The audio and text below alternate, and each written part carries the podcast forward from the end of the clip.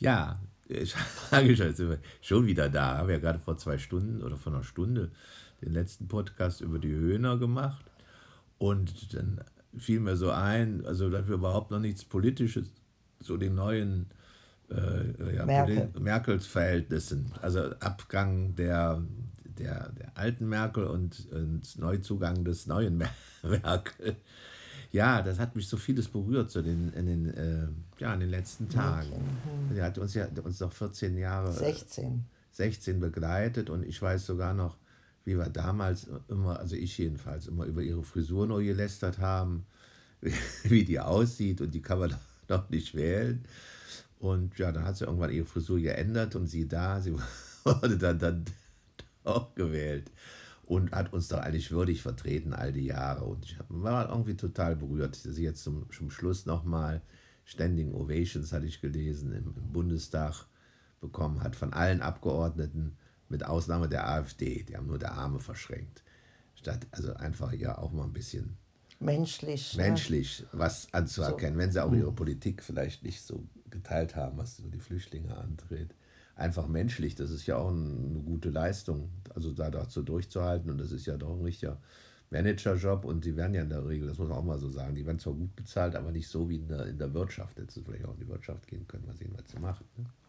Hm. Jetzt hat sie an der Nase gerade mal gejuckt. Darf ich doch wohl mal jucken, auch beim Podcast. Aber nicht bei Merkel. Nicht.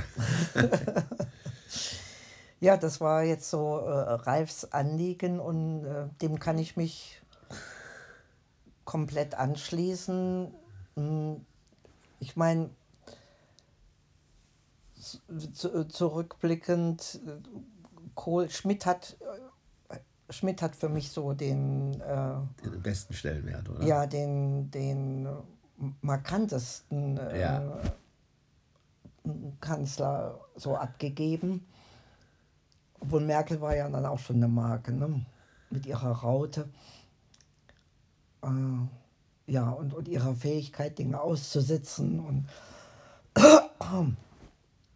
ja, ja, was und, jetzt so positiv ist, weiß ich nicht mit dem Aussitzen. Aber mit der Raute. Menschlich aus. Ich denke da zurück, da ist bestimmt so auch aus ihrem. Ähm, aus ihrer Jugend oder aus ihrer Sozialisation, wenn man dazu neudeutsch mal so sagen darf. Äh, sie ist ja im Pfarrhaus groß geworden, ist da vielleicht auch vieles äh, ja, zum Vor rübergekommen, zum Vorschein gekommen, dass man da einfach was machen muss. Wenn natürlich naja, anschließend, äh, muss man auch sagen, vielleicht nicht vieles so bedacht worden ist, ne? wie man die Flüchtlingsströme ja hier auch integriert oder ja, ich weiß nicht. Es war dann immer so, dass, glaube ich, Deutschland hat den Hauptanteil genommen und die anderen haben gesagt, nee, lass die Deutschen noch mal machen. Also speziell die Österreicher, die waren da, glaube ich, auch immer so anti, ne, dagegen. Als Durchreiseland ja, ne? als mhm. Aufnahmeland eher weniger. Nee, das fand ich schon äh, eine, eine beachtliche, bemerkenswerte Grundeinstellung von ihr, dass das Menschliche im Vordergrund stand und nicht erst zum Tragen kam, wenn alles äh, durchorganisiert ja, wow. einfach so, genau, dass sie das einfach so, das, sie war ja sonst nicht so spontan, so wie hm, ich das hm, mitgesehen hm. Aber da war sie wirklich mal spontan, hat gesagt, ja, wir schaffen das. Und dann ging auch, auch so ein Ruck durch die Bevölkerung. Und weiß ich noch, wo, lebt ja damals in München, dass die dann alle zum Bahnhof, ich war leider nicht dabei, rannten und auch die Flüchtlinge dann äh, freundlich begrüßten, ne? Hm. die dort äh, ankamen mit der Bahn. Als Willkommenskultur.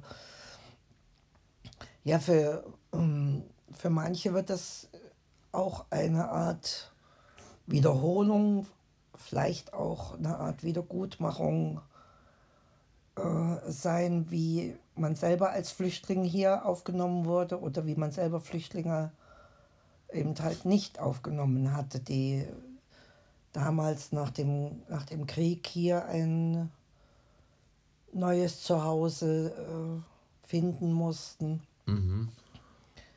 Da war es noch keine Willkommens. Da war keine Kultur. Willkommenskultur. Also, also gerade so die Vertriebenen, äh, das kommt ja aus Stöckchen, aber die wurden ja immer belächelt. Das weiß ich ja selbst noch aus meiner Zeit, wenn die dann ihre Vertriebenen äh, Organisation da machten und dann in ihren Trachten da um, umher machten. Da habe ich gedacht, was ist das für ein Gedöns, das ist vorbei. Und, und erst später, glaube ich, um die, um die Jahrtausendwende hm. wurde das mal aufgenommen, wie viel Leid die eigentlich durchmachen mussten. Ne? Was die auf sich genommen hatten ah. oder was die durch, durch, was die erlitten hatten. Und ja.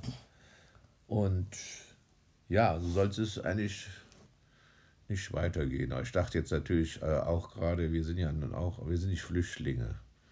Na, es, ich bin politischer Flüchtling. Du bist hm. politischer Flüchtling. Hm. Wie ist es dir denn gegangen? Das ist ja auch eine interessante Frage. Habe ich noch gar nicht, als du dann hier ankamst. Aber da hat es ja dein Mann schon mal, der war da schon hier. Ja, ja, aber der hatte es auch äh, schwer, Fuß zu fassen, was ihm letzten Endes äh, verwehrt geblieben ist. Ne? Also er hat als Physiker hier nie also in Deutschland nie eine adäquate Arbeitsstellung gefunden. Damals war es noch die, der, der Kalte Krieg dazwischen, als Spion verdächtig. Ja, das ist schon interessant.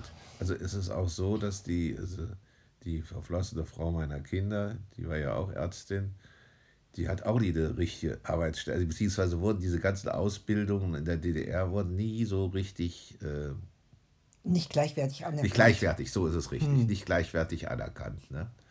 Und das, ja, das ist Schnee von gestern, brauchen wir jetzt auch nicht mehr drüber nachzudenken. Ne?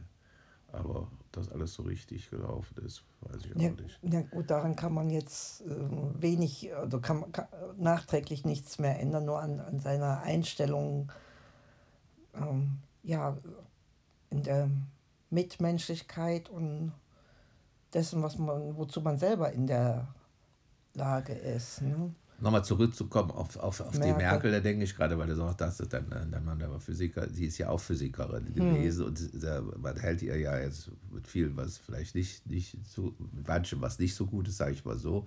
Aber gerade jetzt in der Corona-Krise war wohl sie die Einzigste, die überhaupt so Inzidenz und dieses, wie heißt dieses Wachstum? Exponentielles Wachstum, Wachstum damit was anfangen konnte. damit was anfangen konnte. Ja, da gibt es auch so Stories, wo dann sie wohl von der AfD dann wieder kritisiert wurde. Und da hat sie im Bundestag erstmal der AfD erklärt, was exponentielles Wachstum ist. Äh, und äh, ja, weil das viele gar nicht so richtig verstehen. Ne? Ja, das ist äh, sicherlich eine, ja, eine anerkennenswerte und ähm, beachtliche Fähigkeit, dass sie als ja. sie, sie sich ihre Fähigkeit als Naturwissenschaftlerin erhalten hat, trotz ja. oder auch in der Politik. Ne? Das ist schon erstaunlich, dass sie eben auch also naturwissenschaftlich da, da immer so in der Politik agieren konnte. Sie dann auch ganz andere Bereiche, ne, die gar nichts mit ihrer naturwissenschaftlichen Kenntnisse zu, tu, äh, zu tun hatten. Das Na ist ja meistens oft in der Politik so, dass dann irgendwelche Leute da reinkommen. Quer einsteigen ja. und glauben, alles zu kennen und zu können. Aber eins wollte ich auch noch loswerden oder sagen, dass ich mich so freue, dass eben der äh, Lauterbach, man kann was zu ihm sagen oder wie er will, weil er immer so, immer so, so in der Öffentlichkeit auf war und hat sich ja gefreut, wie so ein Junge auf Nikolaus, dass er jetzt Gesundheitsminister wird. Aber das finde ich mal gut, weil oft sind dann Leute da, der Spahn glaube auch nicht, der hat überhaupt die haben gar nichts mit Medizin Nicht zu tun. Und dass man wirklich einer vom Fach das jetzt übernimmt und das ist doch genau richtig jetzt während der Corona-Krise. Und bei allem, was man jetzt vielleicht bei ihm sagt, dass er immer so, so, so, öffentlich mediensüchtig, wirksam, mediensüchtig, ne? mediensüchtig ist. Aber ich habe ihm auch gelesen, er würde eben abends da stundenlang sitzen und auswerten, was in aller Welt zu Corona kommt. Und er hat wirklich das Wissen und das hat er ja auch gezeigt und das äh, streitet ihm ja auch keiner ab. Und darum wollte ja auch die Mehrheit wohl als Gesundheitsminister haben, auch im, auch im Volk, sage ich jetzt mal. Ne? Naja, es bleibt äh, zu hoffen und zu wünschen, dass die Fähigkeiten, die jemand mitbringt, auch zum Tragen kommen, weil Politik ist ja nun auch ein, äh, Machtfeld, wo man wo es auch sich zu behaupten gilt. Ne? Das ist ein interessantes Wort, sich zu behaupten.